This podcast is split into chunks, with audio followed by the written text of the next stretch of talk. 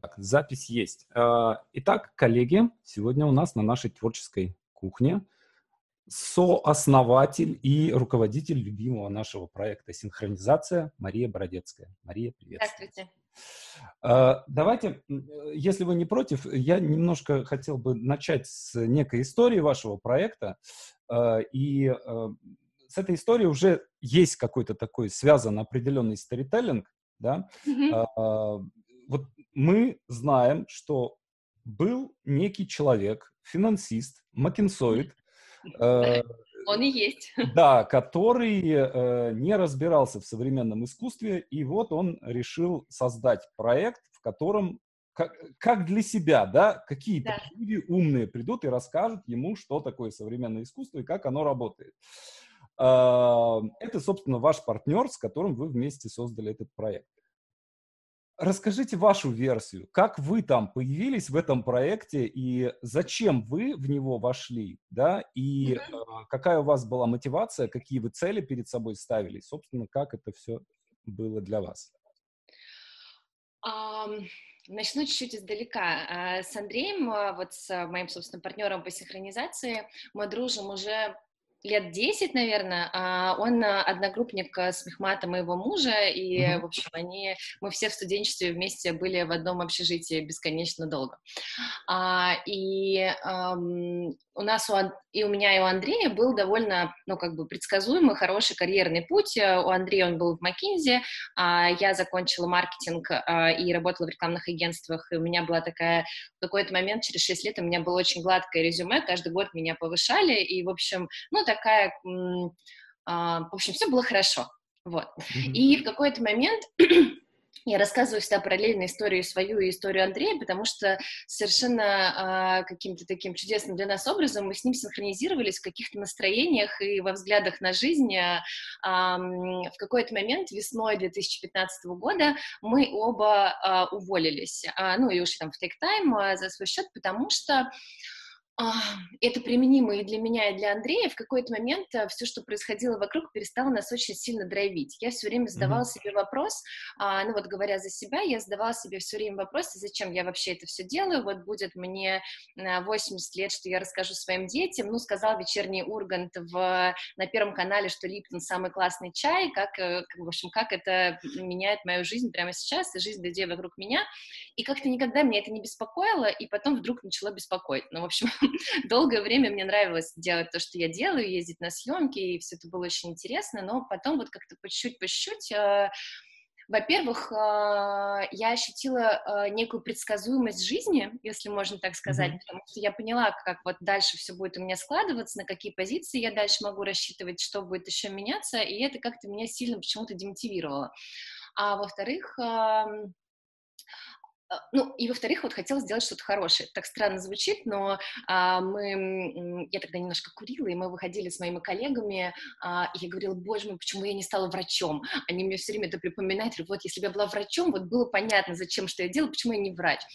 Вот, и, э, и я взяла такую паузу первый раз в жизни, как-то вообще подумать, э, что я хочу от этой жизни, потому что паузы меня давно не было, со второго курса я начала работать, и, ну, в общем, и работала много всегда, и все.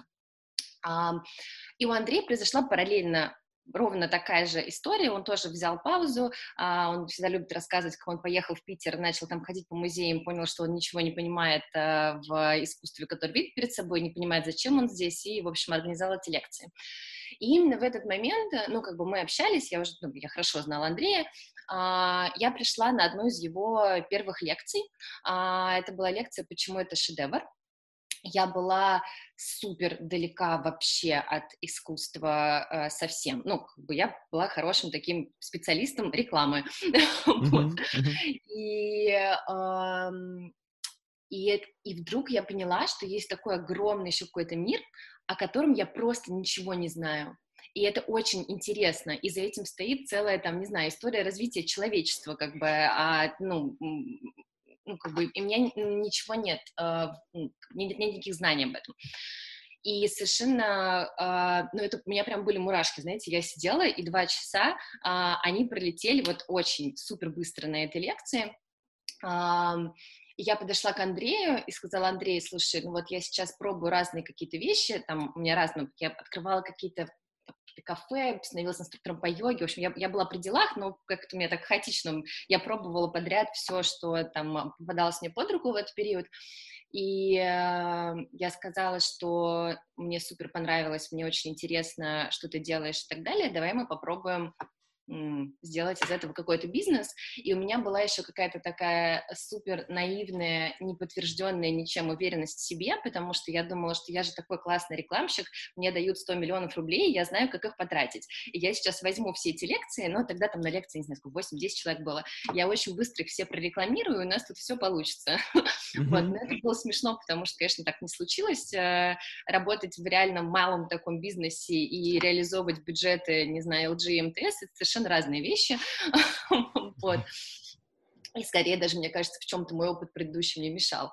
А, ну вот, и так мы начали вместе работать. А, мы работали с Андреем вместе до, ну вот, где-то, наверное, с конца лета, с осени 2015 по весну 2016, потом Андрей ушел а, заниматься своим другим проектом, а меня м, синхронизация совершенно затянула, и я уже не, не смогла а, не смогла из нее выйти.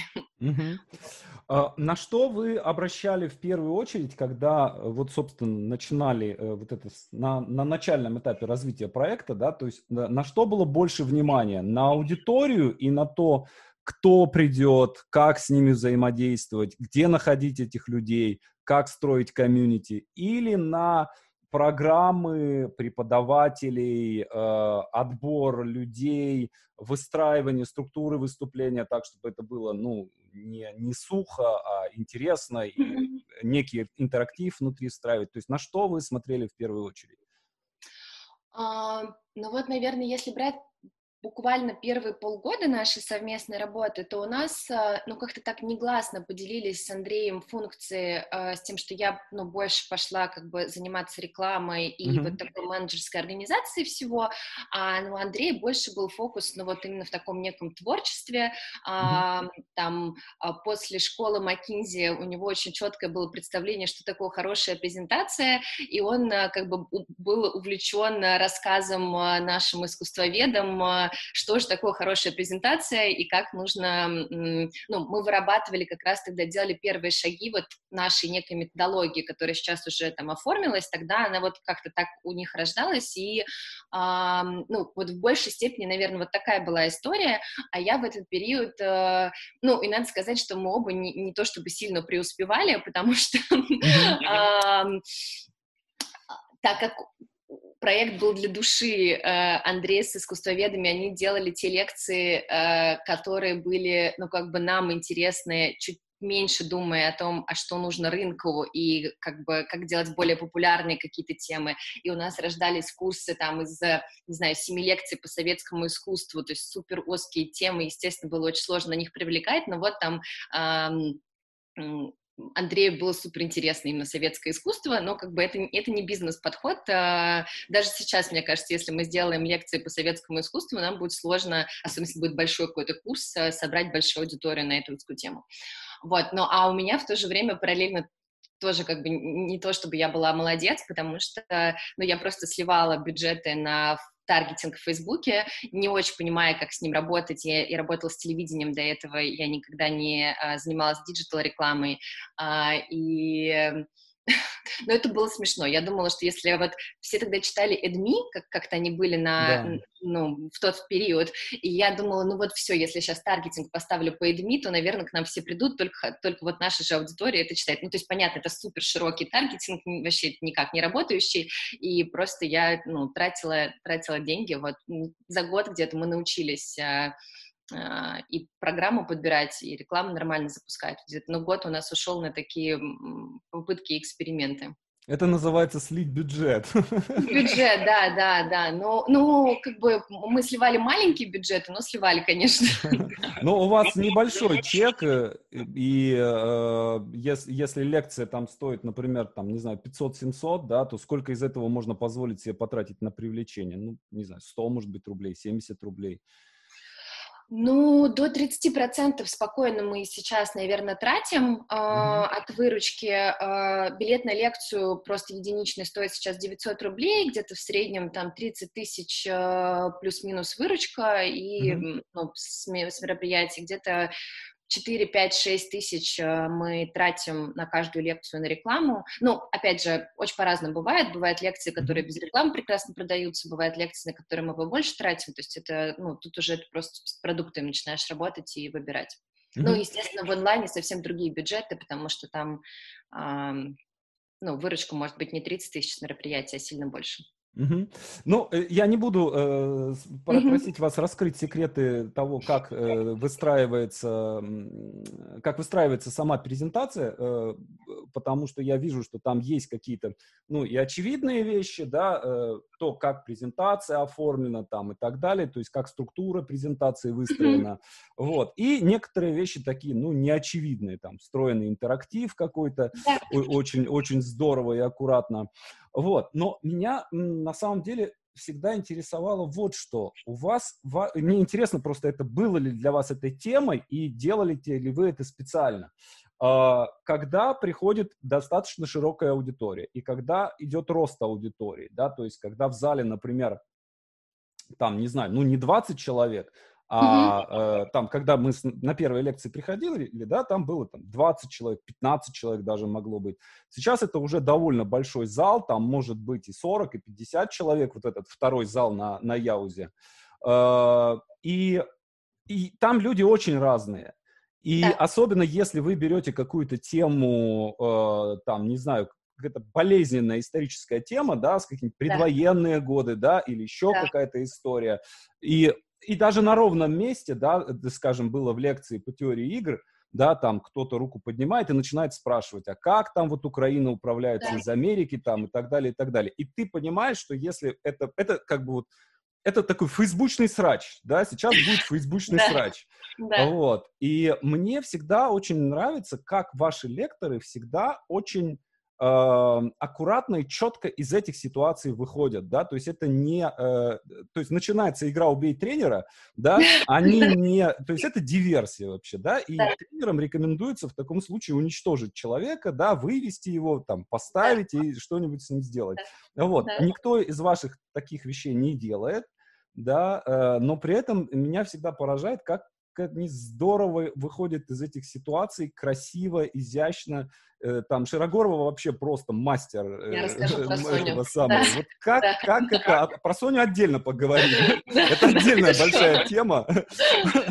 Вот. А, закладываете ли вы э, вот эти как бы вот острые ситуации на заранее, да, и есть ли у вас какая-то стратегия, какая-то технология выхода из них для лектора? Ну, смотрите, я, наверное, будет честно сказать, э, что в первую очередь то, что наши лекторы так умеют делать, э, это не наша заслуга какого-то их э, суперподготовки. Mm-hmm. В первую очередь все-таки это заслуга самих этих людей, и для нас это как раз очень самая узкая и сложная воронка для синхронизации — это найти вот такого лектора. Mm-hmm. Мы тратим у нас есть отдельный человек, который занимается только поиском лекторов, больше он вообще ничего в проекте не делает, и куча людей, наших методистов, все равно пассивно в этом постоянном процессе тоже участвуют и тоже, ну, как бы находятся в поиске, и при этом мы все равно в месяц выводим одного-двух э, новых спикеров, и мы можем взять там одного из 30, одного из 40 кандидатов, и у нас такая, а, ну, как бы четырехступенчатая система отбора, поиска mm-hmm. вот этого человека, он может быть, как Соня, вообще школьным преподавателем, может быть преподавателем университета, он может быть действующим каким-то нужным нам области специалистом, то есть у нас там театральный режиссер читает лекции, и, и там Лена, она занимается именно тем, что она ставит спектакли, но при этом вот как бы у нее есть глубокие знания о театре и умение доносить эти знания и работать со слушателями не знаю, у нас предприниматели читают лекции, там Артем, он, есть Артем Гилмуратов, он основатель Генотек, такой большой компании, mm-hmm. они сейчас как раз вот сделали даже этот тест на ковид, и большая история вокруг них, и он у нас читает лекции по генетике, ну, то есть как бы а, из всех-всех разных областей, там, от сам, прям хардовой такой науки, заканчивая практикующими специалистами, это такой большой пласт, который мы постоянно мониторим и находим вот таких как бы звезд, которым и интересна популяризация, они и могут э, доносить каким-то понятным языком, и людей не ненавидят, потому что mm-hmm. тут ну, как бы нужно, чтобы хорошо отвечать, нужно, во-первых, любить людей, да. не испытывать негатива какого-то, когда они задают какие-то глупые вопросы или провоцируют, или еще что-то, и, ну, нужно быть просто довольно смекалистым, я не знаю, да, нужно как-то вот, э, вот как бы вот эти качества мы ищем в людях. Это в первую очередь. Во вторую очередь, а, ну, конечно, есть какие-то вещи, которые мы с лекторами а, мы вот сейчас находимся в неким, неком таком процессе разработки вообще нашей внутренней школы лекторов, но я пока про это не могу много рассказывать, потому что мы вот на неком старте, не потому что что-то скрываю, потому что пока нечего сказать, мы только вообще презентацию сделали и определили для себя цели, зачем, когда и вообще как мы себе это в структуре видим вот так же, как и, там, не знаю, когда я как-то немножко коучу и обучаю наших сотрудников, также мы работаем с лекторами, происходит какая-то ситуация на лекции, а, там, в 50% случаев, даже если лекция идет там в какой-то десятый раз, там все равно присутствует наш методист или кто-то из синхронизации присутствует. Мы видим ситуацию, если мы видим, что лектор поработал с ней не так, как мы хотели бы, то мы спокойно после лекции собираемся и говорим, тебе сказали М, вот так, а лучше было бы ответить М, вот так, и как бы, ну вот на вот этих живых каких-то таких примерах примерах и разборах люди, мне кажется, лучше всего, ну, вообще прокачиваются, и mm-hmm. э, невозможно сделать методичку и сказать со сложными ситуациями работай вот таким образом, потому что каждая ситуация уникальна, и, э, ну, все живые люди, все очень по-разному реагируют. У нас, я расскажу один буквально смешной случай, с лектором X не буду, не могу его назвать, но э, к одному лектору все время ходила девочка, э, ей было лет 13-12 э, школьница, и она, она сидела, гуглила все, что он рассказывает, а, находила какой-нибудь интересный момент, а это было, ну, как бы видно, то есть она вот так сидит в телефоне, и такая, М, а у вас вот тут вот так вот. А, и она ходила, там, не знаю, на 10 лекций, просто вот все отслушивала, и все время вот это вот у нее был такой, как бы, момент, и лектор так все время аккуратно, там, да, это интересная версия, это правда, это не, ну, в общем, как-то взаимодействовал, тем более ребенок.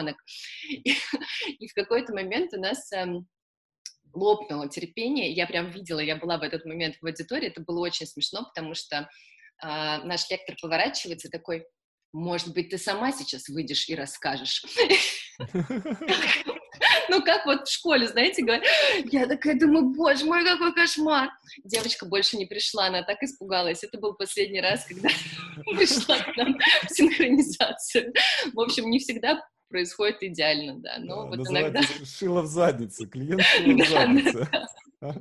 Ну, вот смотрите, у вас вот это сразу, как бы, я не знаю, может быть, это просто как бы, когда ты интересуешься там одной какой-то теме, да, темой, ты там выбираешь каких-то себе по, по душе лекторов, но, э, тем не менее, вот мне кажется, что есть такая штука, что а, возникает очень быстро, как бы, как бы ни был отбор качества, да, все равно возникают лекторы-звезды, да, то есть понятно, что есть э, Вострикова, есть Чуворкина, mm-hmm. где, кстати, они, где, кстати, их новые курсы, мы как бы, а, Оля просто э, будут, будут просто э, Наташа прочитала уже все, что могла, мы не можем никак тему для нее новую придумать.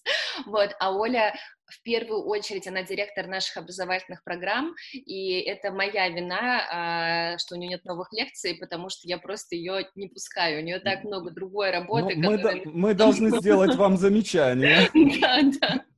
Вот, но мы, мы пустим обязательно, просто мы не успеваем, ну, много очень да. проектов в работе. Ну, вот, вот есть звезды, да, есть э, Софья Широгорова, да, и вот э, они, как бы, понятно, что так или иначе все равно сразу же э, понимаешь, что если выходит новый курс Чуворкина или новый курс Широгоровой, да, это сразу же там какая-то толпа фанатов мгновенно ломанется и все это раскупит. Э, и э, так или иначе, э, есть лекторы, которые, у которых вот такой, такой фанатской базы не происходит. Да? Но, тем не менее, курс нормальный, люди ходят и так далее. Да? То есть как у вас происходит вот эта селекция? Да? То есть не может быть э, труппы, в которой все звезды. Ну, да, то есть, сложно, и да. если э, это получится э, эпоха, как эпоха малокартинья, да, Сталин сказал в свое время, так, ребята, вот давайте вы не 200 картин, и из них 10 хороших, а сделайте только 10 хороших. Ну, в итоге получалось 10 плохих. То есть для того, чтобы были э, там 3, 4, 5 э, крутых преподавателей, крутых верно. звезд, вам надо пропустить э, там 50, 50 этих преподавателей. Вот как, как вы, собственно, эм, вот в продажах делают так, там, раз в квартал увольняем самого худшего продавца, да, там, какие бы миллионы он ни делал, да, и вот худшего увольняют, например. Вот как вы это делаете? Um, сейчас объясню. Uh, ну, есть несколько моментов. Во-первых, mm-hmm. ну, есть какие-то наши требования к лектору, ниже которых мы никогда не упадем в любом случае. То есть, mm-hmm. возможно, это лектор там а, не Соня Широгорова, ну вот в, какой, в какой-то пассионарности такой, а, но он точно хорошо общается со слушателями, у него структурированная там хорошая речь, без слов паразитов, я не знаю, он грамотно там все рассказывает, у него хороший бэкграунд, он горит всем привет, ну, в общем, он ну, все равно как бы он нормальный. Происходит, а, ну, как бы есть еще вот такой момент. Я всегда говорю, немножко увлекалась йогой, и я всегда говорю, что м- на каждого преподавателя найдется свой ученик. А, и кому-то нужно вот прийти в зал, и чтобы с тебя семь потов сходило, а кому-то хочется больше подышать и за философию поговорить, я не знаю. Mm-hmm. И в публичных выступлениях, в лекторах тоже такое. А, дело в том, что вот все лекторы, которых мы перечислили, они очень яркие, у них есть свои некоторые особенности, и ровно как бы к ним редко бывают равнодушные, но ровно как вот есть вот эта такая прям группа, которая просто идет за ними всегда, есть еще какие-то люди, которых они просто раздражают. Надеюсь, наш лектор нас не слышит. Это нормально, но как бы и таким людям больше подходит какой-то, например, ну, более спокойный подход. Mm-hmm. Поэтому, а, ну, мне кажется, что как бы и нам, ну, как нам кажется в синхронизации, что важны там и, ну, вот лекторы, которые как-то так горят-горят, и важны лекторы, которые, ну, ты приходишь, и вы как будто бы сейчас, не знаю, сидите на кухонке, и он спокойно себе что-то рассказывает, ты хорошо усваиваешь материал, там тоже погружаешься, и, в общем, все хорошо. Это mm-hmm. первый момент. Uh-huh. А, есть второй момент, связанный а, с тем, а, есть и, и, и как бы еще вот эти лекторы, а, иногда бывает, что вот идет все ровно-ровно, а потом что-то переключается, и человек начинает выстреливать вообще очень классно. И uh-huh. там, а, говоря о той же Соне, я очень боялась, когда мы ее брали. Ну, то есть мне, наоборот, было, как бы, она слишком фривольно себя вела, и мне было очень страшно, потому что лекции по истории, вот опять, ну, разные люди, как мы вообще с этим справимся, потому что вот, как бы, ну, может пошутить как бы хорошо может ну да, да, да. Как, как это Советский Союз начал войну? Что вы тут нам рассказываете? Вот, но, ну, ну, то есть, в общем, спокойное как бы преподнесение тоже кому-то важно, и хорошо, что там это есть. Вот. То, что касается отсева, он есть, он идет постоянно. А, после каждой лекции а, мы собираем обратную связь всегда, и в онлайне, и в офлайне. А, есть такой показатель NPS, если просто объяснять его там от 1 до 10, насколько вам понравилась лекция. У каждого лектора есть свой файлик, где все его оценочки, и он видит там некую траекторию. Есть файлик, где мы видим траекторию, ну, как бы всех лекторов overall. А, у отдела разработки есть там свой внутренний KPI, что эти цифры должны расти. Как бы. Если они растят, значит, разработка будет хорошо, падают, ну, ну в общем, Просто mm-hmm. мы стараемся все переводить в цифры, что можно, даже вот некое такое, как бы, ну, качество выступлений. Ну и, соответственно, если мы видим, что там лектор как-то значительно отстает от остальных, а, а, что падают показатели, еще что-то, не то чтобы мы такие сразу, ой, плохая цифра, пока. Мы поговорим с лектором, мы поговорим со слушателями, которые поставили все плохие оценки, мы постараемся понять, в чем дело. Иногда, ну, это может быть, не знаю, опечатки в презентации, и людей выбесило, там, а нам нужно просто вычитать получше слайды, mm-hmm. и все будет в порядке. Ну, какие-то бывают. Но если мы понимаем, что, э, ну, решает все равно в нашей ситуации клиент, потому что, ну, как бы мы делаем это не для себя, а для людей, чтобы им было хорошо, и если мы понимаем, что что-то, ну, как бы не так, то да, мы расстаемся. И у нас даже есть случаи, когда вот там мы 2-3 года уже работали с человеком, и спустя время мы говорим, что нам очень жаль, но в таком формате больше не сможем, вот можешь там, не знаю, писать для нас текст или еще что-то, но не публичное выступление, потому что ты все равно находишься в неком таком постоянном пространстве эволюции, как mm-hmm. бы, и лекторы, даже те, которые хорошо читают, они тоже растут, и иногда бывает, что, ну, человек просто не может, или он, может быть, не хочет, может быть, это не основная его работа, и он, на самом деле, не так уж и замотивирован очень стараться выступать, там, как бы как говорит Оля Чеворкина, чтобы прочитать хорошую лекцию, даже если ты ее повторяешь там и читаешь из раза в раз, тебе каждый раз нужно перед лекцией прочитать одну новую книжку на эту тему, а, чтобы mm-hmm. ну, как-то еще заново погрузиться. И, ну, не все готовы вкладываться так, потому что не хотят. Тогда проходит время, мы расстаемся, конечно. Mm-hmm. А есть ли у вас какой-то, вот не хочется говорить тимбилдинг, да, но э, что-то, как какие-то вот горизонтальные связи, какие-то горизонтальные мероприятия внутри в которой, условно говоря, человек, который занимается теорией игр, мог бы поговорить с человеком, который занимается советским авангардом, да, и тем самым друг друга как-то куда-то да, а, это, это вот мы прям в, в таком же как раз контексте это обсуждали.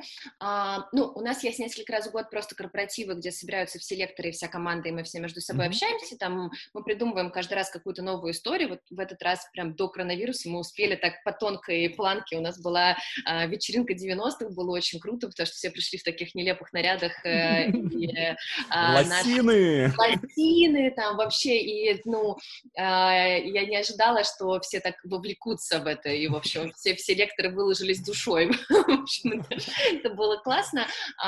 Ну, и мы что-то еще такое делаем, то есть там вот на этой вечеринке у нас э, как раз наш лектор по театру, она готовила для нас э, такой вечер 90-х, когда ее актеры знакомые, они пели песни, читали нам стихи из вот этого периода, и мы так погрузились, в общем, это было довольно здорово. А, ну, еще мы устраиваем иногда просто какие-то такие между собойчики, когда это не то чтобы прям корпоратив, а мы говорим, приходите к нам в лектории, там вот после лекции, или у нас сегодня нет лекции, мы посмотрим какое-нибудь кино. И, mm-hmm. и, и это иногда просто бесценно, потому что у нас а, один раз на таком киноклубе у нас был наш физик, а мы смотрели, господи, этот фильм про теорию относительности, «Интерстеллар». А, мы смотрели «Интерстеллар», э, и там был наш физик, а, и был наш лектор по кино, а, и нам просто с двух сторон потом, ну, как бы рассказали, а в чем фишка была, и ты такой, боже мой, как классно. Вот но справедливости ради мы пока не построили, не поставили это вот на какую-то супер э, такую хорошую рутинную историю. У нас сейчас есть много идей, что мы хотим сделать. Есть такой проект Random Coffee, когда все находятся в одном чатике, и раз в неделю ты можешь сходить и со случайным человеком побеседовать. И мне кажется, это классно, потому что лекторы могут ходить на кофе друг с другом, а мы можем, э, ну, там, наши сотрудники, наши маркетологи не всегда тоже общаются с лекторами, как бы они могут тоже между собой общаться, это здорово. А, обязательно будем так делать, и вот мы сейчас, собственно, ищем какого-то HR в команду, решили, что мы доросли, который будет заниматься именно корпоративной культурой внутри, и а, ну, корпоративной культурой не только вот, ну, наш, наш ядра, а наш, на, на большую синхронизацию, то есть как бы малая синхронизация и большая синхронизация, Москва и Московская область, чтобы мы все общались. Делаете ли вы, ну вообще делается ли что-то для такого какого-то сохранения комьюнити, да, то есть э, я понимаю, да, вот есть рассылка, мы все подписаны на эту рассылку, но кроме этого какой-то, вот, например, я не знаю, есть ли у вас там сообщество в Фейсбуке, скажем, да, то есть есть mm-hmm. какое-то вот э, э, что-то, что между лекциями может происходить с людьми, которые ходят на ваши лекции. А, буквально вчера была встреча по этому поводу у нас. А, у нас, а, ну, как бы помимо там нашего сайта у нас есть круто развитый Инстаграм с очень высоким engagement рейтом, там все общаются, и там где-то не знаю, 150-160 сейчас подписчиков, есть в Фейсбуке группа, а, есть, а, есть закрытый синхроклуб наше сообщество, которое вообще а, мы сделали случайно сами для себя, как бы мы говорим, что мы, мы не зарабатываем на нем вообще денег, то есть это не, не история какая-то коммерческая, это история про как, мы шутим все то, что в большой синхронизации только с вином. В общем, мы, мы берем нашего лектора по театру, идем вместе на спектакль, а после ужинаем в ресторане, там группы до 15, там 16 человек, и обсуждаем, что мы сейчас увидели, услышали, там и так далее. Или мы ездим в какие-то литературные, архитектурные, исторические поездки, а, вот, ну, вот этим именно сообществом. Там сейчас порядка тысячи человек, и это а, изначально это были просто только наши друзья, а, тут, там нет никакой системы отбора, как туда попасть, по факту, вот, не знаю, мы сейчас познакомились, и я могу сказать, что если хотите, а, там, мы вот с Соней делаем там поездки или еще что-то, приходите к нам, там, я вас добавлю, это там, это закрытая группа на Фейсбуке просто, и э, закрытая рассылка, там, мы никак mm-hmm. не пиарим, мы просто лично приглашаем, и, ну, и там те люди, которые состоят в нем, могут позвать своих друзей, и, в общем, оно так органически постепенно растет, нам это очень, нам это просто доставляет много удовольствия, потому что это, помимо какого-то, ну, это еще про новых друзей, про бы новые какие-то связи с людьми а, и про какое-то совместное переживание вот этого там нового знания или культурного опыта. Вот, uh, у нас есть группа в Телеграме, uh, там, куда попадают все люди, которые прошли курсы по истории искусства, и они между собой там общаются, а пока это для онлайн, для офлайна мы еще не делали, в офлайн тоже сейчас ведем, и там есть модератор, который подбрасывает э, что-то, и, в общем, ну, они как бы все вместе взаимодействуют. Как ни странно, в онлайне нам проще знакомить и э, людей, ну, чтобы они общались, чем как бы в офлайновых проектах. У нас даже была такая история, что а, был курс по истории искусства, и у нас идет он с поддержкой, а, у нас такой карманный искусствовед, есть там тариф, и у тебя mm-hmm. как бы в WhatsApp сидит все время Оля Чеворкина, и ей можно задавать вопросы, и она там с тобой, с тобой как-то а, коммуницирует. И вы небольшой группой, мы собираем там до 25 человек, чтобы люди между собой, в общем, общались. И у нас парень и девушка в этом группе, в этой группе случайно оказались из Америки, и поехали на свидание в музей и начали встречаться, и это было вообще вообще очень классно. Вот, ну, то есть, а, в общем, мы думаем в сторону комьюнити, я думаю, что они будут тоже просто, ну, там, бесплатные, мы не будем пытаться это как-то особо монетизировать, и они будут, наверное, по направлениям и будут, видимо, в чатах там где-то, в общем, мы в процессе сейчас э, некой доработки этой идеи. Угу, угу. А как у вас по ощущениям? Лучше заходят э, короткие курсы, э, разовые лекции или какие-то вот длинные курсы, где несколько вечеров, несколько лекций, размазанных по месяцу или там в течение недели. Я просто вижу, что вы разные форматы пробовали. Вот как, э, по вашему ощущению, как, что, что лучше заходит? Ну, сложно сказать, что лучше. А, опять же, что такое лучше? Если с точки зрения знаний, конечно, лучше, когда курс подлиннее. А, если с точки зрения монетизации, а, ну, нам нравится играть на этом балансе и коротких, и длинных, потому mm-hmm. что, ну, во-первых, у людей разные потребности. Мы как бы определяем свою некую как цель, mm-hmm. такую самую верхнеуровневую в синхронизации, это в целом заинтересовать там, культурой, заинтересовать процессом познания, там, просто чтобы там неважно, он придет к нам на лекцию и потом пойдет смотреть какие-то документалки на Netflix или вернется к нам в проект, главное, чтобы вот, ну, если человек увлекся, мы считаем, что мы свое дело сделали. И просто бывает так, что человек, особенно если он не знаком с нашим проектом или он не знаком вообще с форматом лекции, а знаком только с университетского опыта и травмирован, потому что там, ну, там было все не очень, он не пойдет на большой курс, скорее всего, он не купит там пять лекций, еще что-то. Ему нужно с чего-то начать читать. И часто вот эти базовые лекции, когда там какая, ну, какая-то одна тема разбирается, она делается для вот такого интродакшена и первого знакомства с предметом. И они поэтому тоже в целом важны. А бывает еще они важны, когда когда дело как бы не в маркетинге, а дело именно в самом контенте, потому что, например, мы хотим глубже рассказать про, ну, не знаю что, про Квентина Тарантино, а, подольше поговорить про него, но ты не сделаешь курсы с Квентина Тарантино, как бы, и тебе, наоборот, э, ну, хорошо, вот что есть отдельная лекция, есть э, пул этих лекций по режиссерам, а, у людей всех свои интересы, может быть, если мы их объединим и скажем, вот вам Сарантино, Филини, Тарантино, там, и Хичкок, они скажут, почему именно эти четыре, там, их еще 30, mm-hmm. вот, и у нас, как бы, эти циклы, где ты можешь себе отдельно набирать тех режиссеров, там, тех художников, тех писателей, которые тебе нравятся, и это тоже, ну, как бы более uh, flexible для людей. Угу. Вы издали, насколько я понимаю, две книги, да, сейчас? Да. Как у вас, как ощущение? Ну, продолжать или, или, или как? Мы будем точно продолжать. А, мы не продолжаем сейчас по той причине, что наши лекторы все очень заняты. Написать книгу — это как бы сесть и написать книгу. Ну, нужно на это ну, много да, времени. И у нас как раз следующий в очереди стоит Ольга Чуворкина и Соня Шарогорова. Mm. вот, и они обе просто очень заняты.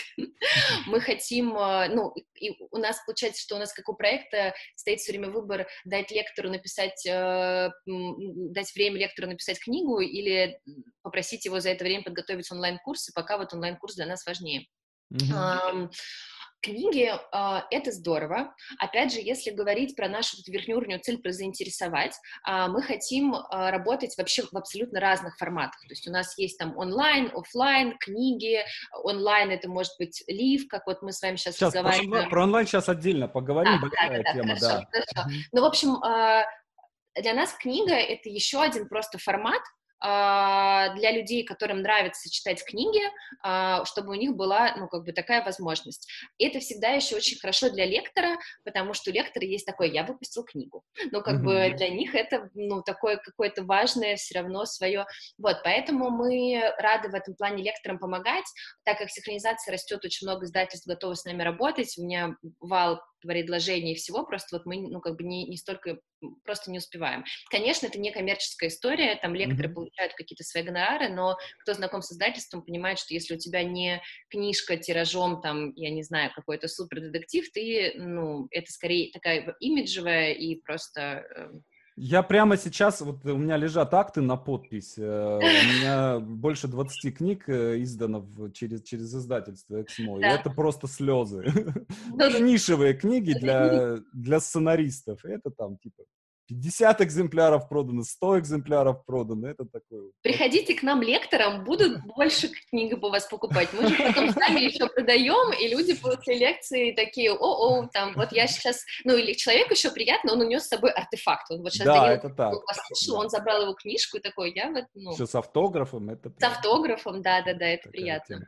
Вот э, по, по ощущениям, э, я не знаю, какой вы себе ставили KPI, да, как основателю, да, наверное, были какие-то какие-то финансовые показатели там и так далее, и так далее. Но, э, коль скоро это проект такой смысловой, да, то наверняка вы как-то отслеживаете, да, э, как меняется аудитория внутри проекта, да, то есть люди, которые приходят на проект. Э, ну вот со стороны я могу сказать, что синхронизация — это одна из тех вещей, эм, которая делает Москву собственно, Москвой, да, такой, какая Спасибо. она есть, да, одной из э, лучших мировых столиц, да.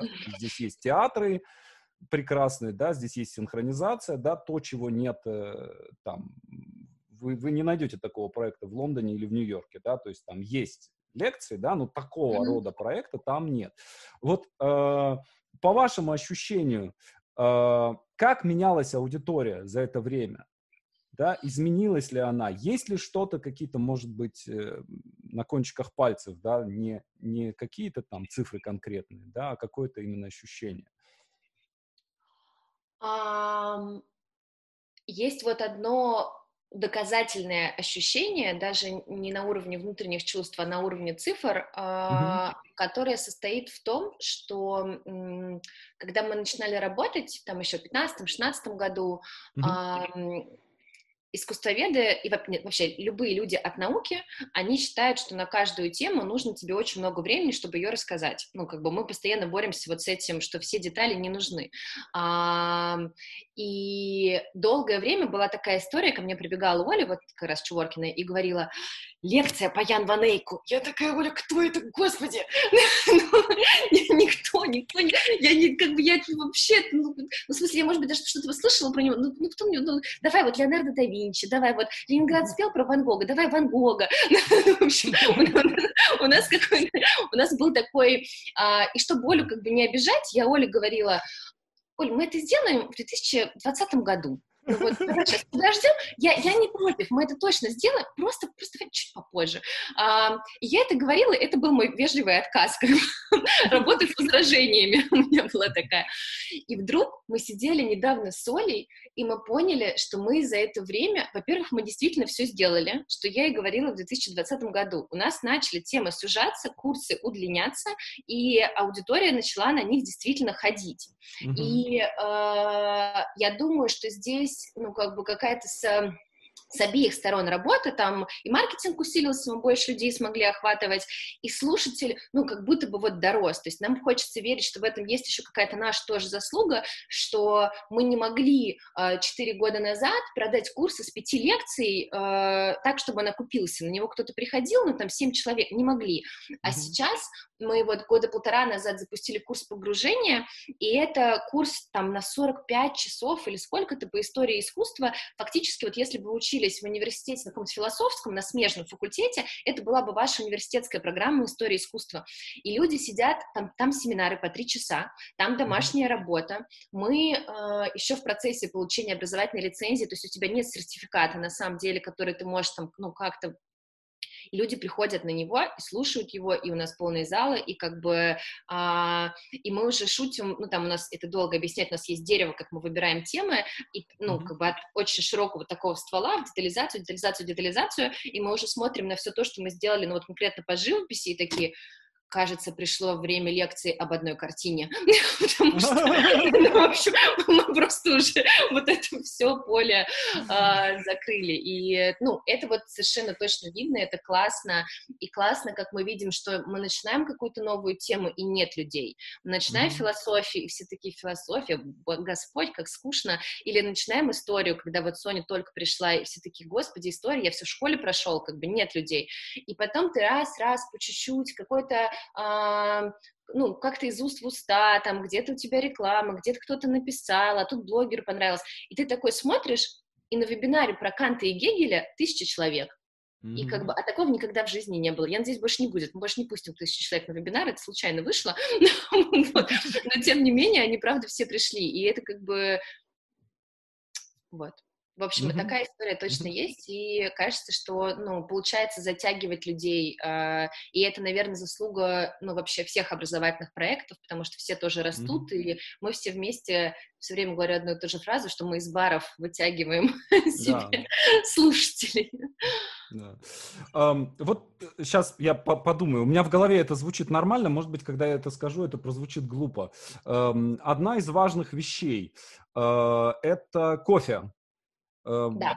Я кофеман, и э, когда у меня вечером назначена синхронизация, да, то есть я там, э, как это, знаете, когда курильщик бросает курить, да, я сегодня курю 4 сигареты, да, и вот ты там четыре, вот уже три, да, вот уже четыре, а вот пятая, а вот шестая, а вот, вот так же с кофе, да, то есть я там три чашки кофе в день пью, но э, четвертая вечером синхронизация — это святое дело. И э, вот сам запах кофе, да, э, это такой сенситивный маркетинг, mm-hmm. вот, и э, вот где-то грань, да, то есть кофе должно, кофе должен быть обязательно, да, то есть ну как, как без, без чашечки кофе. Mm-hmm. Э, но э, мы находимся как бы буквально в одном шаге от того, чтобы к этому кофе добавить печеньки да, э, а если есть печеньки, ну, люди же вечером, да, 7 вечера, голодные, с работы очень часто, да, то есть, ну, надо же что-то перехватить, а если печеньки, то там и бутерброды, вот, а где бутерброд, там уже, это уже почти сосиски, да, то есть вот где находится эта грань, и у меня э, жена, я не помню, с кем она разговаривала, может быть, даже и с вами, может быть, не, я не помню, с кем-то из э, ребят на ресепшн, что, типа, ребята, а вы не хотите добавить кофе, там, какие-то печеньки? И вот ей ответили, мы даже купили эти печеньки, но сами их слопали. Вот, и мне это так понравилось. Это так как бы, так по-человечески, да, что мы вам купили печеньки, но мы их сами слопали, потому что мы тут, вот. А, а, будут ли печеньки? Должны ли быть печеньки? И не, не будут ли мешать печеньки, не будут ли они крошиться во время лекции, э, не будут ли ими бросаться друг в друга. То есть понятно, что если, например, там будут фантики, да, то это уже сразу, ну, ты сидишь, лектор говорит, и там фантики шуршат. Это прям очень плохо. Вот. Ну, есть несколько, это, это такой многофакторный вопрос. Философский, философский, концептуальный. А, во-первых, наши лекторы, это все-таки, ну вот, наверное, если брать там по профилю, то 70% это какие-то преподаватели университетов там или научные сотрудники. Ну, вот там основные... жать не принято. Там не принято и они вас выставят за дверь. Ну, как бы совершенно у нас, у нас же есть еще корпоративный бизнес, и периодически наши, наши клиенты совершают робкие попытки такие, а вот если мы будем все в ресторане тихонечко, и ваш лектор выйдет и что-то расскажет, а мы будем очень аккуратно все в этот момент есть. Просто, когда я один, один раз я решила с лектору это предложить, на меня таким взглядом посмотрели, что я поняла, что больше никогда я даже не буду... Но как бы все-таки должен быть какой-то стиль, да, мы все-таки в аудитории, есть в аудитории, мы не разрешим. А, есть около аудитории, э, как бы после или до, можно, конечно, но есть несколько других моментов. Мы точно добавим печеньки или какие-то конфетки, которые люди могут, ну, вот так быстренько, пока они ждут лекцию, там, что-то перекусить, это будет бесплатно, там, я не знаю, просто как Ники Welcome. А глобально сделать буфет мы не можем, потому что, ну, нужно лицензию получать, да. там, это вообще отдельная история, либо приглашать какую-то компанию у нас это организовывать, но так как у нас одна лекция в лектории в день, как бы ни одна компания не окупится, ну, скорее всего, там, у нас же нет такой проходимости как у кафе. А, и э, а история с конфетками это были конфетки. А, мы тогда э, Андрей, как раз вот мой партнер, он мы сидели, он уже занимался алгоритмикой, но мы арендовали на втором этаже, а один на четвертом, и мы были все равно как бы вот на курсовом вместе. Сейчас мы уже разъехались, а тогда вот прям вообще были вместе. И Андрей дикий сладкоежка, просто невероятный. И мы купили Наш конфеты. человек. И так получилось, что мы купили конфеты, его любимые, и просто, ну, как бы мы их ставим, а их нет. В какой-то момент такие, Андрей идет, и все такие прятали их под стол, потому что к вечеру мы приходим на работу раньше, все съедали. Вот, но мы добавим обязательно какие-то такие небольшие плюшечки. Э, мы даже как-то добавляем, просто не так регулярно. Не мы делали во время читок, э, выкладывали, когда в театре Док мы делали, у нас был фестиваль читок сценарных, мы покупали сушки то есть мы большой таз сушек ставили, потому что там народ сидел на читках типа с 10 утра до 10 вечера. Ну, естественно, и нет возможности там сходить куда-то в кафе по поесть, да. А так люди стоят и разговаривают, едят, едят эти сушки. Это, в общем, э, ну, так, вполне гигиенично, да. То есть вы, вытаскиваешь сушку и ешь. То есть нормальная, нормальная история. На, на Яузе у нас стоят автоматы, где ты можешь что-то купить, э, если стояли, но э, так мало людей там что-то покупало, и все эти печальные шоколадки у нас э, по чуть-чуть, э, и мы решили в какой-то момент, что ну, большой какой-то спрос на них нет, и такой дикой mm-hmm. необходимости нет, э, а они такие некрасивые и так портят нашу вот такую какую-то эстетику mm-hmm. лектория, что мы вывезли их, в общем. Но мне кажется, кофе, печеньки, вот кофе, самое печеньки. там, печеньку взял да. какую-нибудь на ходу, да. заживал, и уже ресурс есть, как сахарок да. поднял в крови. Да. А, что случилось с Жан-Полем? Где он? Жив ли он? А, э, с Жан-Полем... Ну, этот, э, этот э, крыс, который появился у вас как-то, мы заходим, а, и у вас там Уилсон. этот самый. Да, да, все, я, у него было несколько имен, я сначала... Да. Боже мой, я сейчас в прямом эфире признаюсь в страшной истории. Вы его убили и съели? Ну, в общем, их было два. А... С этого. А, был э, первый Винсент, а, который всем очень нравился, с ним все было прекрасно. И в какой-то момент я, выпустила его в кабинете маркетинга побегать, закрыла дверь, и, ну, мы его все время выпускали, потому что это вот Дега, у них такая порода, они очень все быстрые, а, и когда мы а, открыли дверь, мы его больше никогда не нашли. И до сих пор загадка, куда он ушел. Там есть, ну, как мне казалось, очень узкие ну, вентиляция или что-то, но там прям mm-hmm. вот я даже не подумала, в общем, что может случиться, мы его потеряли. Мы все страшно расстроились, я вообще как бы, я даже ни на кого поругаться не могу, потому что... Ну, как бы, я, я не сама... враг давал, сам ковал. Вот, это было просто, это была прям супер трагедия. А, и потом я уехала в отпуск, и когда я вернулась, ребята, зная, что я так расстроилась в прошлый раз, завели Винсента второго. Вот. Изначально была идея сказать, что вот нашелся тот, но он был не похож, как бы все равно очевидно было, что. И но у нас есть моя прекрасная одна коллега, и у нее почему-то на этого Винсента II развелась страшная аллергия. Непонятно почему, та же порода, все такое, но просто она начинала у нас чесаться, кашлять, и, mm-hmm. и мы поняли, что, ну, как-то странно, вот, и мои родители живут в Тамбове, и я э, взяла Винсента, и у меня просто кошка, я не могла его оставить у себя дома, и я отвезла его к маме, он живет там с таксой и с боксером, и они все втроем супер дружат, э, он их строит, пару раз э, такса такая, я же крысолов, я сейчас как-то тебе буду угрожать. Ты крыса? А, ты крыса, я крысолов. Вот. А, Винсент очень спокойно на нее посмотрел, два раза очень больно цепанул ее за хвост, так что она там вся завизжала, и, в общем, они все втроем гуляют по квартире и общаются. Так Странно. что... Почему-то нам его представили как Жан-Поля, и мы долго думали, кто это. Жан-Поль Сартер, Жан-Поль Марат. Жан-Поль а, Бельмондо. Да, да.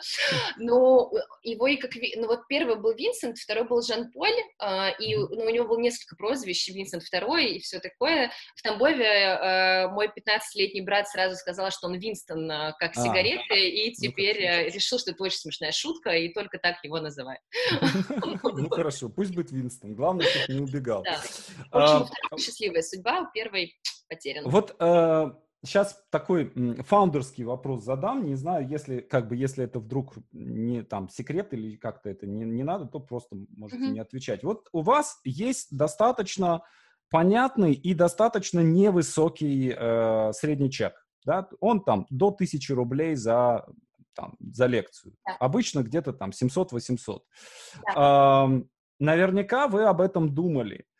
А нельзя ли к этому всему прикрутить какой-нибудь апсел э, с более высоким средним чеком? Может быть, вы пробовали делать что-то, да, то есть какую-то, не знаю, группу закрытую, в которой что-то происходит, в которой люди платят не тысячу рублей, а mm-hmm. 10 тысяч или 20 mm-hmm. тысяч рублей. Mm-hmm. Работает ли это в... Пробовали ли вы это? Сработало ли это? Были ли какие-то результаты? Ну, если мы сейчас узко говорим только про офлайн, и мы не говорим да. пока про онлайн, вообще там немножко да. по-другому все, а, мы скорее больше заняты мы, мы думаем вот как раз про увеличение некого среднего чека и про увеличение еще, ну, даже в первую очередь все-таки мы думаем, наверное, как предприниматель от искусства про качество образования, и хочется, mm-hmm. чтобы у людей что-то оставалось, когда они выходят с лекции, чтобы было такой blended learning, это называется, когда у тебя офлайн плюс онлайн, как бы мы в этом направлении движемся, точно что-то в таком формате будет. Mm-hmm. А, но как мы сейчас а, выживаем? Во-первых, все-таки у нас там юнит-экономика сходится. Мы прибыльный проект, и в офлайне прибыльный проект, несмотря mm-hmm. на этот средний чек, как бы у нас там получается. С точки зрения а, мы больше заняты некой такой диверсификацией а, продуктов. То есть mm-hmm. у нас помимо вот как бы таких лекций есть, например, лекции в особняках, там билет стоит 200, и а, человек получает нашу лекцию, принципе, плюс-минус ту же, которую он может послушать в лектории, но он в шикарном таком особняке, у него, в перерыв, у него есть перерыв, антракт, там живая музыка, у него на входе игристая, и это mm-hmm. превращается уже в такой... Э, светский, в... светский акт такой. Да, да, у нас больше гораздо приходит девочек так с мальчиками, с цветочками, в общем, и это такой, ну, вот мы проводим такие события, там больше людей у нас, где-то до 100-150 даже мы собираем, ну и, в общем, такой вот вечер, все там фотографируют каждый, каждый угол, в таком находится опыте. А, мы делаем, а, ну, вот эти большие продукты, то есть вот погружение, про которое я вам сказала, он стоит 27 тысяч рублей, как правило, сходу человек его не покупает, но походив на наши лекции, поняв, узнав преподавателей, да, и так далее, он готов, и это такая как бы уже, ну, до продажи вот там существующим клиентам. Мы делаем поездки, у нас была триумфальная совершенно поездка, ну, во-первых, по России делаем поездки, там тоже выше средний чек, и mm-hmm. как бы человек, может быть, с улицы ему сложно поехать, но когда он там с, не знаю, нашим там Ксюшей с лектором по архитектуре знаком, он с удовольствием с ней едет и что-то смотрит. А, была классная поездка с Соней Широгоровой, а, мы запустили международные поездки, мы уже все вообще сделали а, в январе, все продали, а, и у меня там группа там с координатором, с Соней, еще 30 человек сели в самолет, улетели в Берлин в момент, когда как бы на «Медузе» вышел, что две недели карантина, коронавирус, ребята, как бы, а группа летит ну, все благополучно вернулись, все в порядке, но, в общем, пришлось эту лавочку свернуть сейчас.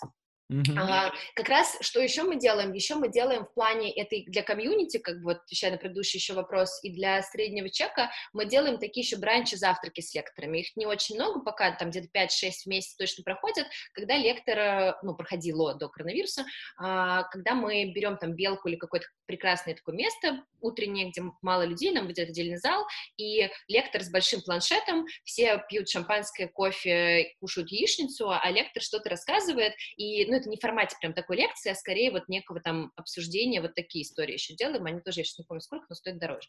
Вот, mm-hmm. ну, то есть э, в большей степени мы, ну, вот как бы вот в эти такие другие продукты э, двигаемся пока mm-hmm. что.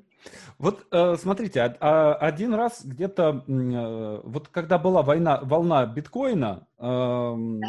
и я как-то, мы, мы приходим к вам на э, ну, не помню, какой-то авангард, да, да. вот, и, значит, э, там толпа народу, да, и мы ничего не понимаем, у нас спрашивают, вы там на авангард? Да, мы на авангард, ну, вы идите вон туда, там, в тот малый зал, вот, а в большой зал, а все, и все, каждый первый, кто подходит на биткоины, на биткоины, на биткоины, на биткоины, я думаю, ох ты, елки-палки, продали они все-таки душу свою, да, все-таки запустили лекцию про поле чудес э, в стране дураков. Вот я понимаю, да, что это, я не знаю, это ваша ли это была лекция, или там вы в аренду сдали, да, что это какая-то некая наша. такая развилка, да, да, э, когда ты понимаешь, что, например, ага, вот это пользуется спросом, и вот можно сейчас пойти сюда, а давайте сделаем лекции про, не знаю, инвестиции в недвижимость, да, у вас завтра там будет э, там 150 человек на, на этих инвестициях в недвижимость, да, или бизнес на аренде, на аренде квартир, да, или как выиграть на Форексе, да, то есть у вас завтра там будет полный зал, да, вы можете сделать чек и 10, и дураков-то много, да, то есть вот э, было ли для вас и это такой развилкой какой-то, да, вообще, э, то есть и э, было ли какое-то решение, что там, ребят, вот сюда мы не пойдем, это, это не наша история, потому что больше ни одного сраного биткоина я у вас не видел. Да. То есть это один раз появилась такая случайная флуктуация, и да. больше это как бы не... Ну, смотрите, а, про, про биткоин расскажу, это вообще случайно, но я расскажу. Э, идея в нашем позиционировании такая, как бы мы э, читаем лекции в рамках гуманитарных и, естественно, научных дисциплин. И это там базово, мы не пойдем в тренинги, мы не будем, у нас классные таргетологи, но мы не будем рассказывать, как э, делать маркетинговое продвижение, потому, ну, просто должен быть фокус у проекта, это неправильно, мы вообще про другое. У нас, нас часто пытаются сломать корпоративные клиенты, которые такие, ну, а вот если вот чуть-чуть в бизнеса вот в Ван Гога добавить, и все будет ну, вот очень хорошо, ну, как нет, мы так не делаем. Но э, время от времени точно у нас будут э, случаться какие-то темы э, про какие-то явления, которые нам кажутся интересными. Они вокруг нас сейчас происходят. То есть это не то, чтобы мы такое вот тренинговое агентство Форекса, mm-hmm. но там, не знаю, у нас есть лекция по машинному обучению, например. Mm-hmm. А, и она скорее а, и лекции по биткоинам, там, по машинному обучению, она, а, ну, у меня внутри не вызывает какого-то конфликта, она скорее для а, мы позиционируем ее как лекция для гуманитариев. Мы говорим, mm-hmm. что вы, не знаю, вы не, не сможете после этой лекции пойти и заняться машинным обучением. Вы не сможете после этой лекции пойти и начать себе покупать биткоины, и мы вам не будем говорить, что вообще их нужно покупать. Как бы.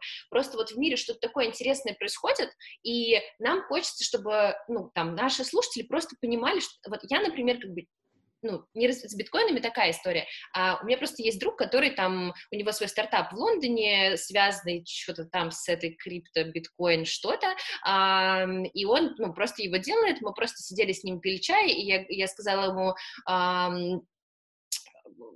что вообще происходит, объясни мне. Я вообще, ну, как бы, у меня муж купил зачем-то четвертинку биткоина и прыгает и всем рассказывает, я вообще не понимаю, может, как бы, зачем он это сделал, что такое. Вот, и мы решили, что мы с ним сделаем вот такую лекцию, которая просто базовая, как бы, откуда это взялось, что это такое, какие там есть риски, ну, просто чтобы люди, в общем, понимали. А, но это была какая-то разовая история, потому что он вдруг вернулся в Лондон, какой-то супер цели а, просвещать людей именно по биткоину у нас не было, ну, как бы получилось, сделали и забыли. А, ну и вот, поэтому, да, какие-то такие, ну, может быть, штуки у нас время от времени будут появляться, но сложно даже сказать какой-то прям супер трек по ним, а, иногда может, может случиться. Угу. Вот вы сказали про, про э, образовательную лицензию. Э, я, я на самом деле тоже получил образовательную лицензию в начале этого года, и, и пока я не понимаю, зачем я это сделал. То есть я пока не, ну, не, вот совершенно не, не понимаю, как она, она у меня висит на сайте, что вот да. есть лицензия, ну окей, как бы, что с этим делать, непонятно вообще. Э, потому что, ну, скажем, она не дает э, права делать, то есть я-то думал, что я смогу делать э, дополнительное образование, да, то есть и давать диплом э, государственного образца, ничего подобного. Uh, то есть, что это такое? Вы собираетесь uh, сделать какой-то курс uh, то есть войти как-то в образовательную систему или что? Чё, что? А, я пока еще изучаю этот вопрос. А, у нас есть несколько моментов, почему мы вообще об этом довольно плотно думаем. Mm-hmm. Первый налоговый, если честно, потому что есть там всякие определенные штуки и льготы, которые нам а, становятся сейчас нужны, потому что проект вообще растет, мы скоро упадем из-под упрощенки, у нас mm-hmm. пойдет НДС, а, НДС убьет проект, ну как бы а, в классическом вообще виде, вот в таком, да, поэтому мы смотрим а, для, ну, какие могут быть льготы для таких проектов, как наш, как нам как бы выжить. Mm-hmm. Вот, потому что, ну, в какой-то момент ты просто становишься перед такой стеной, что а, тебе невыгодно дальше расти, да. потому что у тебя, ну, просто вот в нашей стране как бы так, что невыгодно, все как бы непонятно, а расти хочется. А, вот. А, потом, ну, и есть как бы несколько еще моментов, связанных, а, во-первых, почему-то, ну, я как бы за то, чтобы вся команда была счастлива, это хотят методисты, для них это какой-то такой внутренний бейджик, как, mm-hmm. не знаю, как книжка для лектора, как бы я чувствую такой положительный настрой на это. Во-вторых, а, а, у нас есть вот эти большие проекты, а, вроде погружения, после которого людям очень хочется, ну, хоть какую-то бумажку, там, может быть, не будет на ней написано государственного образца, диплом, как из университета, но что-то будет, а, и, видимо... Он, вот называется, это... он называется установленного образца. Ну То вот, да. Он общем, дает, вот дает... эта лицензия, она дает на самом деле на две вещи. Она дает право на налоговый вычет, да, да. то есть человек, который у вас э, прошел курс, да, но там должен быть договор с ним оформлен э, физически на бумаге да. там и так далее. Да. И э, вы можете ему дать диплом установ, то есть вы сами устанавливаете образец, да. Да, говорите, вот он такой, печать да. хлопаете да. и этот этот образец можете. Ну брать. вот мы точно знаем, что для людей э, ну, с точки зрения просто маркетинга. Это mm-hmm. важно. Пусть он будет да. установленного образца, еще что-то. И понятно, что мы не будем давать диплом, что ты лекцию э, прослушал по квантовой физике одну, да, но когда ты отходил 40 часов на курс два месяца, как бы у тебя вот, ну, может быть такая штука. И плюс еще это важно для родителей. Мы mm-hmm. по чуть-чуть идем в такой вот синхрокидс. Мы сходили один раз, у нас ничего не получилось, мы свернули, вернулись обратно, но мы все еще лелеем э, детишек у, у себя в сердце, и хотим вернуть. И здесь тоже вот, ну, у родителей, что у нас есть какая-то такая аккредитация, мы понимаем, что это уровень доверия там к нам повысит, потому что а, мы не Пушкинский музей, вот в плане все равно пока mm-hmm. что бренды, там, мы идем к этому, но пока еще не там, и кажется, что это тоже может, ну, там, нам что-то упростить. Но мы в процессе, мы еще ее не получили, может быть, я сейчас с вами вот это все обсужу и не буду. Ну, не знаю, пока ну, нет. Мне кажется, мне кажется, что в этом проекте время решает. То есть надо просто продержаться достаточно долго, лет 30-40. И это уже будет, э, все будет нормально. Да, да. Эм, хорошо. Онлайн. Э, я э, онлайн два, два курса у вас проходил. Курс Скворцова, на мой взгляд, довольно интересный по, по философии 20 uh-huh. века. И сейчас мы проходим курс Широгоровой, но это просто огонь огненный. То есть Какой? это Какой про войны. О, вот да. у нас э, там последний семинар остался, и это, это просто крутизна. Это прям вот очень классно. Э, я прекрасно понимаю, ну, я много лет работаю в онлайне, э, и эм, я понимаю, что просто механический курс, э, офлайновый курс не переносится в онлайн, да, то есть вы не можете просто взять его в том виде, в каком он есть, да. Вот как вы, создаете ли вы курс с нуля для онлайна или что, как? То есть понятно, что сейчас, да, если вы не, вас нет в онлайне, то вас нет, не существует, да, то есть да. что, как вы какие в этом смысле планы, да, и э, как происходит вот это переформатирование в онлайн? Здесь есть два момента. Мы в онлайне с 2018 года. Как mm-hmm. бы мы э, понятно, что сейчас мы сделали сильно больше всего в онлайне, но я горжусь очень и сама ну, вот про себя прям очень рада, что э, несмотря на коронавирус, мы не отклонились от своей стратегии в онлайне вообще. Все, mm-hmm. что мы сделали, мы просто пошли быстрее. То есть у нас как бы был бэклог того, что мы будем в онлайне делать, и мы такие, окей, у нас освободилась команда, у нас нет офлайна, мы просто вот по этому бэклогу идем более ритмично, запускаем больше курсов, больше всего в работе находится. Mm-hmm. В онлайне у нас э, сейчас есть два вида продуктов, которые сильно по формату отличаются. Первый — это вебинарные курсы, которые больше похожи на офлайновую программу, но мы тоже, вот как вы верно заметили, мы переделываем программу. И второе — это курсы, которые мы э, снимаем.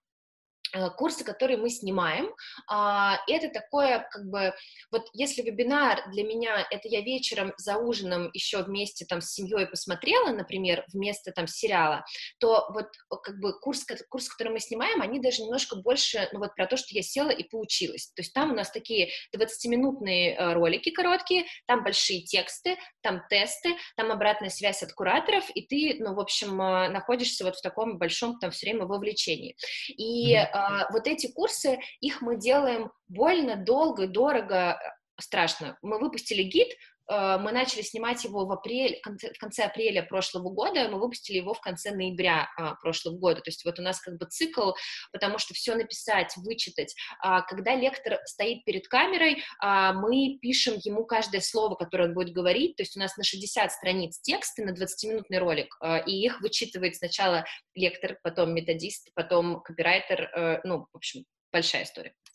Uh, иногда я врываюсь и говорю а, а, а человеку ничего не понятно, вот вы все специалисты, но нужно все переделать. Mm-hmm. Но, в общем, а, и вот эти курсы у нас сейчас много что в продакшене идет. А, вот курс, который по вебинарам вы смотрите с Соней, мы параллельно с Соней сейчас его как раз пишем. В какой-то момент он будет просто в записи со всеми дополнительными материалами и так далее.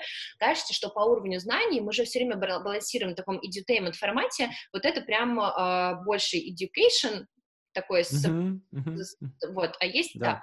Вот, это одна история. То, что касается э, вебинаров, э, у нас же методисты вместе с лекторами пишут всю структуру. То есть Соня классная, но большая часть того, что Соня классная, есть такая девушка за ее спиной Аня Седова, которая с нами с 2015 года, и вместе они проходят по каждому слайду, как бы и все структурируют.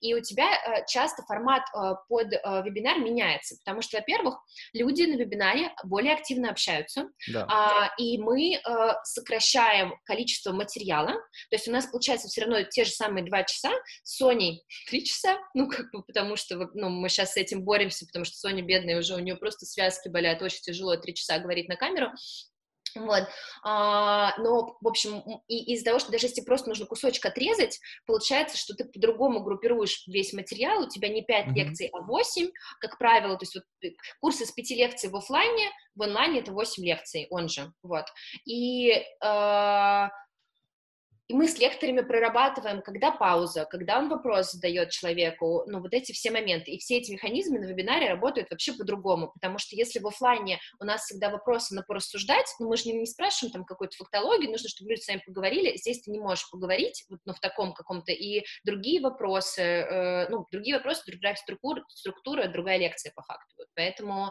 э, ну, получается, ну, мы пере, переделываем, да. Uh-huh. Uh, как вы, э, я просто вижу, что мы уже как-то по, по, по времени, э, за, за, я, хороший разговор, забываешь о времени. Э, я думаю, что надо уже как-то закругляться потихоньку. Вот как бы вы видите, видели э, дальнейшее развитие проекта? То есть, что это такое? Это скорее университет, или это скорее медиа, или это скорее комьюнити, или это все вместе? И еще из издательства сверху, да, то есть вот есть ли какое-то представление о том, каким будет проект там, через три года, через пять лет, через десять, через тридцать? Вы знаете, а, синхронизация э, все время, э, как, как это сказать, бросает мне вызов и учит меня как бы отдельно от меня. Это очень такой... Вот есть предприниматели, которые... Эм, я расскажу вам любимую свою притчу. Недавно, вот, когда-то в подкасте я услышала у кого-то, и она со мной. Когда мужчина и женщина девушка открыла свой ларек, э, там, табачный, и парень открыл свой ларек табачный. А к парню приходят и говорят, а что-то через два года будет. Он такой, у меня вся табачная промышленность страны, там, я сейчас второй, третий, десятый, потом завод, и у меня вот... И вот, кстати, у Андрея, у него вот такое, как бы, видение, мы с ним все время, ну, балансируем. А к девушке подходит, и она такая, ну, если все получится, я открою второй ларек, ну, как бы через там два, в общем, и э, я, я, я была всегда вот, вот такой, то есть, как бы, я такая, ну, синхронизация, но маленький проект для души, там, ну, вот, э, я буду там, как бы, вот, что-то, и будет у меня там, если повезет, мы вот сейчас 10 лекций в месяц сделаем, будем 50 делать, вот такая у меня цель, и я, как бы, э, я не хочу, чтобы это воспринималось как разница между мужчиной и женщиной, потому что бывает все наоборот, никаких гендерных, пожалуйста, это просто пример.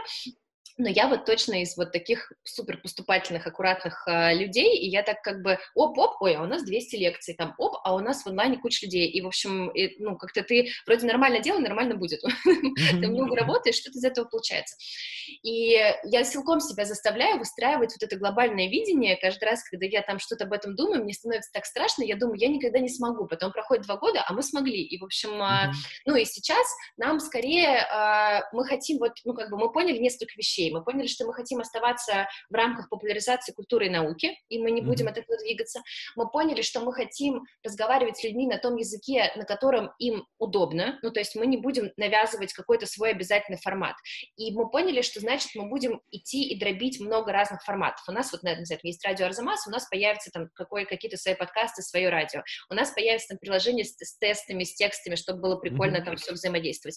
Вот, у нас будут курсы большие с лицензией, там, у нас будут курсы маленькие, чтобы а, мы хотим сделать, ну, быть вот этой некой такой платформой, где человек может быть уверен, что, во-первых, ему будет интересно, а во-вторых, он получит достоверные проверенные знания, это будет хорошо выверено методологически, неважно, это маленький формат или большой формат, и он может найти себе а, единомышленников, с которыми ему есть что обсудить, потому что когда у нас в пятницу вечером забивается лекторий 30 людьми, а, которые пришли в свое свободное время за 900 рублей послушать лекцию о Линче, кажется, что как бы им есть о чем поговорить друг с другом, там у них по многим да. срезам похожий будет какой-то психотип.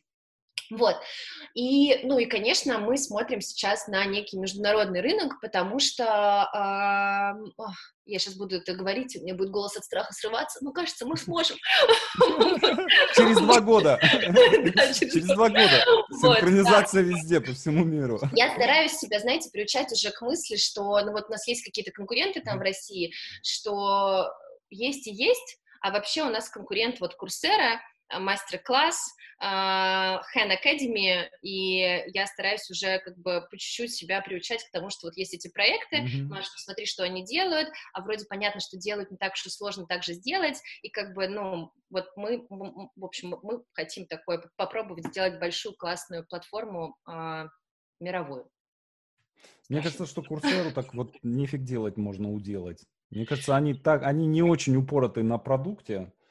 То есть ну, они просто... Продукте. У них вообще другая, ну, как да. бы, они просто записали университетские лекции. Круто. Да. Я сейчас вот э, слушаю курс э, Стэнфордского или из MIT, он, господи, господи, как его зовут, по нейробиологии, очень крутой, очень крутой. Сапольский? Сапольского, вот. Я слушаю сейчас курс Сапольского, и как бы... Междисциплинарность, как говорит Сапольский. Междисциплинарность. А, ну, классно, что есть возможность такая. То есть мне честно, тяжеловато, как бы какие-то лекции надо два раза послушать, чтобы понять еще раз, что произошло, вот, но, но классно, что это есть, вот, но кажется, что если взять Сапольского, наложить туда графику понятную, красивую, там, сделать ролики не по три часа вот эти лекции, а там 20-минутными какими-то классными нарезками, дополнить какими-то статьями, мультиками, я не знаю, это же, ну, бомба будет. Да, это так. Очень хочется. Очень круто. Хорошо, большое вам спасибо. Мне кажется, что мы довольно интересно и полезно пообщались. И, конечно, я хочу всех ваших лекторов к себе на стрим. То есть вот я уже делал, я делал со, со Скворцовым, делал с Соней Широгоровой, и еще хочу с ней сделать, хочу про Черчилля с ней поговорить. Ой, да, вот. это... Конечно, конечно, и хочу Чуворкину, да, то есть, конечно, всех, э, со всех, всех, всех ваших ректоров хотел, хотелось бы пообщаться. Про теорию игр у вас был офигенный чувак, я сейчас не помню. Да, да, да, из э, высшей школы экономики. Да, да, да, да, да, там очень, очень крутая лекция была. Вот, да. поэтому давайте как-то дружить. Давайте, без проблем. Хорошо, большое спасибо э, и э, здоровья, удачи, процветания. Спасибо и вам, хорошего дня. Всего, всего хорошего.